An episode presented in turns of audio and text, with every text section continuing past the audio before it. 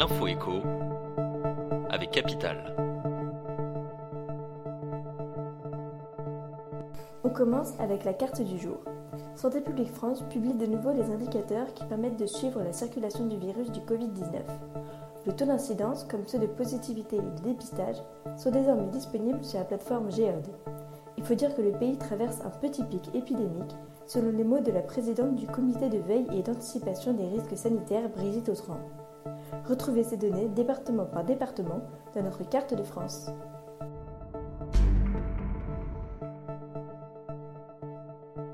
On enchaîne avec le chiffre du jour, 4,9%. C'est la revalorisation des pensions décidées par les partenaires sociaux, gestionnaires du régime de retraite complémentaire Agir Carco, dans la nuit du 4 au 5 octobre. Cette hausse va s'additionner à celle de la retraite de base de 5,2%, déjà annoncée par Bruno Le Maire. La revalorisation va être réalisée en deux temps, en novembre puis en février 2024. En fonction de votre situation, Capital vous détaille combien vous gagnerez en plus.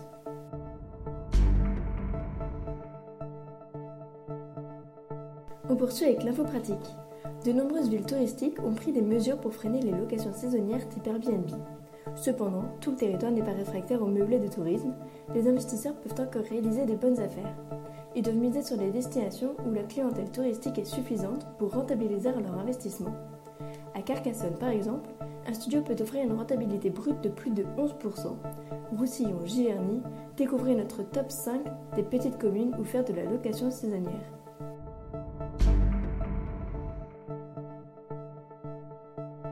Et pour terminer, l'exclu du jour. Les temps sont durs dans le secteur crypto. Le champion de la sécurisation des cryptoactifs, Ledger, va couper sévèrement dans ses effectifs. Dans une lettre que Capital a pu consulter, son PDG Pascal Gauthier annonce la difficile décision de réduire ses effectifs de 12%, soit environ 90 employés sur les 750 que compte l'entreprise française. Une annonce justifiée par la situation macroéconomique actuelle qui limite sa capacité à générer des revenus, explique Pascal Gauthier. Plus de détails dans notre article. C'était l'info écho avec Capital.